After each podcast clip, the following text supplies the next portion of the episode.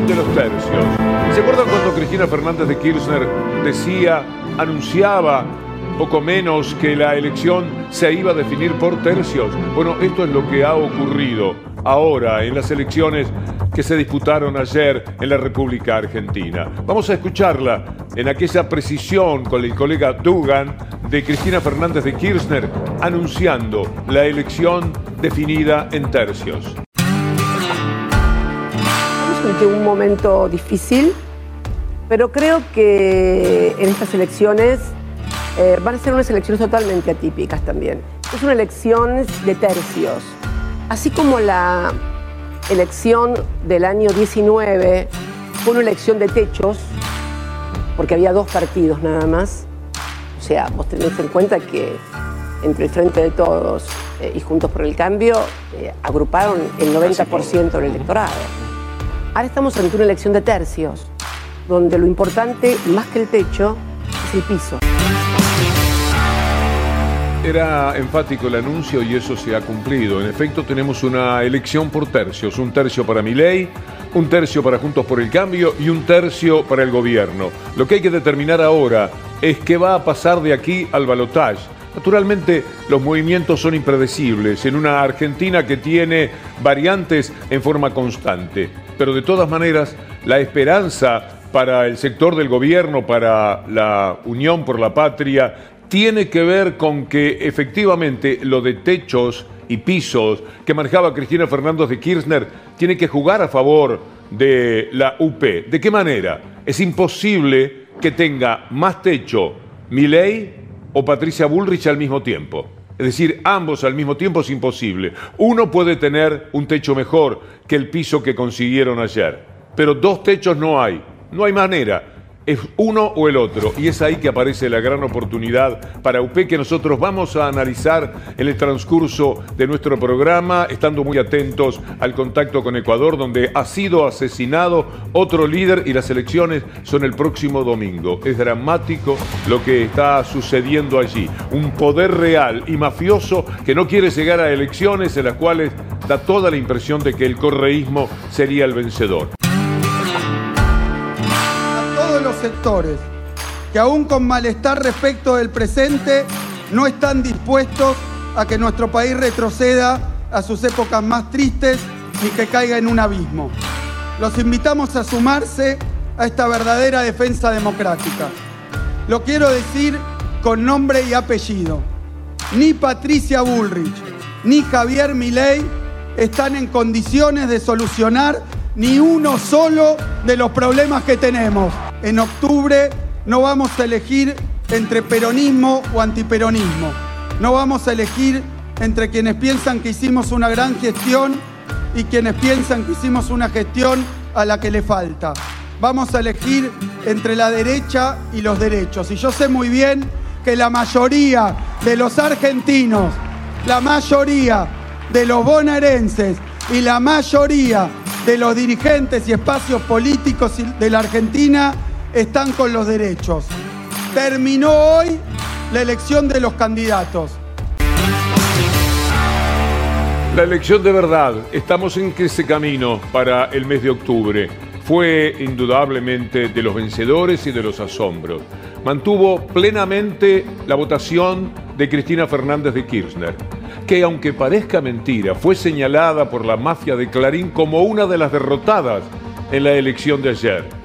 Miren, vamos a ver primero el título de lo que publicó hoy eh, la mafia de la calle Tacuarí, porque es interesante observar el análisis que pretenden. Cristina Kirchner, Sergio Massa y Horacio Rodríguez Larreta, el podio de los mayores perdedores. ¿Ah, sí? Por lo tanto, Cristina Kirchner, que no participó, que no pudo ser votada, es una de las derrotadas. Miremos el número de Kisilov y no dejemos de mirar el número de Massa, que es un piso, Massa más Grabois, a un punto de Juntos por el Cambio. Parece mentira que se animen a decir esto. Recordemos este título, porque tiene que ver con la calidad de la política. Por primera vez en los 40 años que llevamos ahora de democracia, ocurrió que hubiera una candidata proscripta. La proscripción de Cristina Kirchner en el análisis de nuestro colega Luis Brustein. Pero lo que nos importa es remarcar que efectivamente esa candidata estaba proscripta y Clarín, que tanto tiene que ver con la proscripción, con la persecución, con las mentiras, con la fake news, comportamiento totalmente mafioso, es el que dice que Cristina Fernández, que no concurrió a votar porque estaba proscripta, fracasó. Acerquémonos todo lo posible. El número de masa 27,26 contra la suma de Juntos por el Cambio 28,26. ¿Un punto de diferencia? ¿Ese es el fracaso de masa? Ministro de Economía de una etapa tambaleante de la economía de la Argentina, a la que tomó naturalmente como tambaleante hace un año y dos meses. ¿Es tan mala la elección? Bueno, tiene que ver por supuesto con Cristina Fernández de Kirchner. O no fracasó para nada Cristina Fernández, o Massa terminó siendo, más Grabois, un candidato potable y un candidato que tiene allí un piso. Eso de Massa es el piso. De ahí puede venir perfectamente la esperanza de que eh, llegue al balotaje eh, Unión por la Patria. Porque lo insisto en el razonamiento, espero que no le parezca demasiado elemental. No hay techo para dos en la derecha, en la ultraderecha de la Argentina. ¿Es Milei el que llega más arriba del 30 o es Bullrich la que supera eh, sumando votos algunos, no todos, de la reta, la que supera su propia marca, la que consigue superar a Milei. Pero no hay para los dos un gran techo, ¿eh? Hay un solo gran techo para la derecha y el otro techo es para Massa. Hay que escuchar seguramente a la gente. Tendrá que hacerlo el sector del gobierno. Tendrán que responderle a esa gente a la cual durante tres o cuatro años dejaron de lado se olvidaron en el gobierno de Alberto Fernández y ahí hay una gran responsabilidad de cuáles eran los deseos, los anhelos, los sueños que tenía la gente que había votado fundamentalmente pensando en Cristina Fernández de Kirchner. Bueno, ahora tenemos una situación parecida, pero habrá que escuchar a la gente, como dice Andrés Larroque. Claramente hay una expresión de, descontento de un sector importante de nuestra sociedad, que no necesariamente se tiene que traducir en una adhesión a, los postulados programáticos de Javier Milei, pero sí claramente hay un mensaje, me parece, a la dirigencia en su conjunto. Los dos, digamos, últimos gobiernos a nivel nacional han, sido de alguna manera castigados, pero yo creo que eh, en, el, en, el, caso de Juntos por el Cambio es un, es un resultado muy negativo porque ellos tenían inclusive la libertad como oposición de poder canalizar esa situación de angustia y descontento. En el caso nuestro me parece una, una elección que en peores condiciones no podíamos llegar a nivel nacional desde ya. Creo que, que que hemos hecho una performance aceptable, que, nos deja competitivos para la discusión de, las elecciones generales, con muchas cosas para ver, para observar, las elecciones eh, en las provincias, ¿no? Que, se desdoblaron en su momento y obviamente eso, eso genera eh, cierta desaceleración del propio aparato electoral y, muchas cuestiones que, después habrá que observar, cuánto puede aumentar la participación de las pasos a las generales, pero en términos generales eh, también, por supuesto, de ya en la provincia de Buenos Aires, un resultado que, que en contexto es muy bueno, pero, pero que nos obliga a seguir trabajando.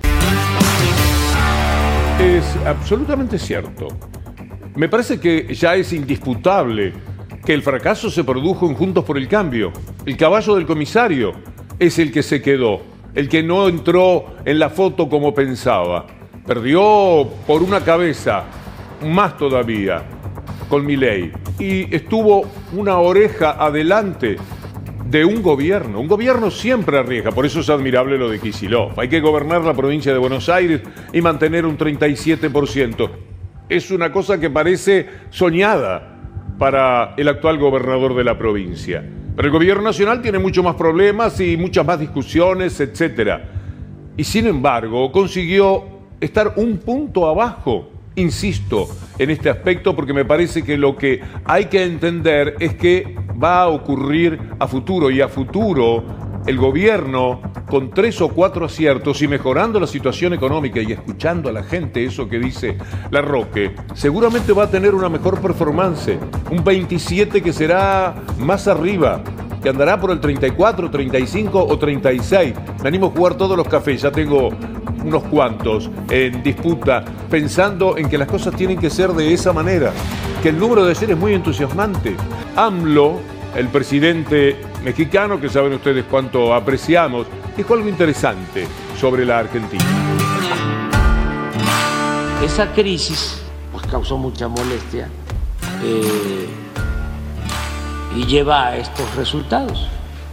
Agréguenle que faltó, lo digo así de manera muy respetuosa, cariñosa, porque eh, quiero mucho a los dirigentes progresistas de Argentina, le faltó más decisión.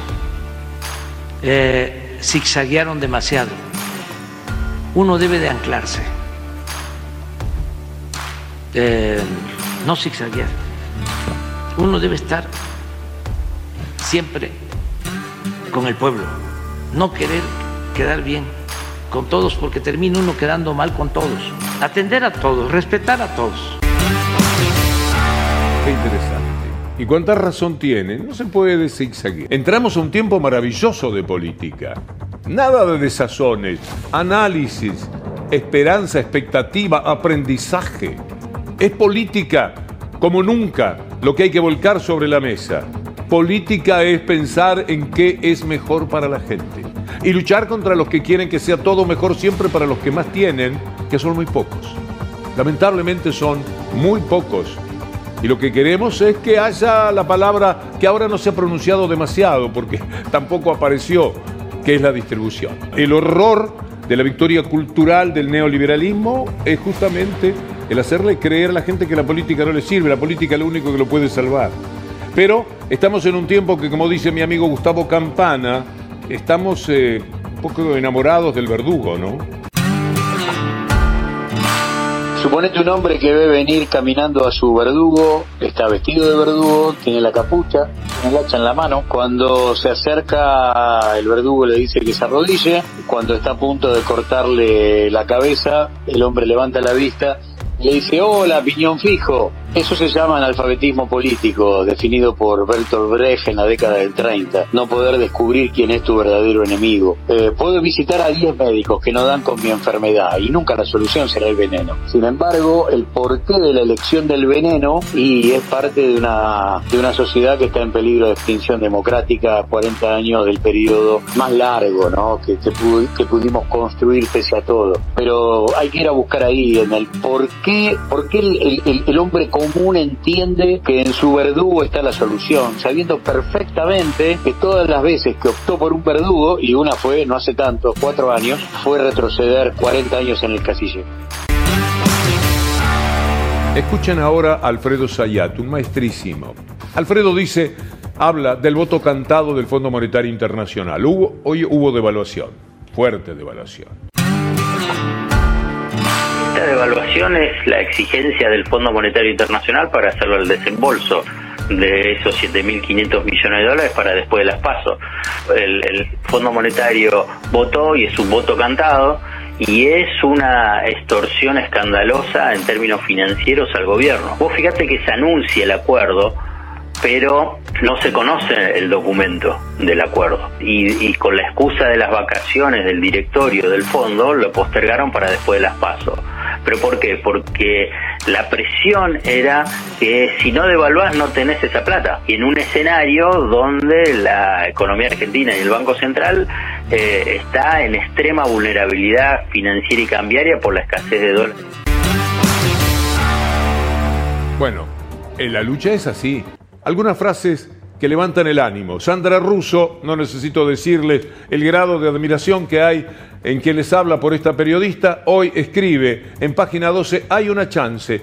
Hoy confirmamos que a un sector amplio del electorado le entusiasma lo políticamente incorrecto, quizás porque la política viene comportándose incorrectamente con él. Y que hay otro sector amplio del electorado que no vota quizá porque se siente abandonado por todos. Pero hay que ser políticamente incorrectos, es decir, es la propuesta que tiene que presentarse por Unión por la Patria en un sentido propositivo que hable menos de nuestros valores y más de la necesidad ajena, que tenga ojos y oídos para los que ni siquiera llegan a la economía social. Quizás haya una chance y que no pasen, porque si pasan, este ya no será nuestro país. Que no pasen los que quieren lo contrario de esto que eh, propugna Sandra Russo. El saludo cordial y nuestra gratitud diciéndoles hasta mañana si Dios quiere.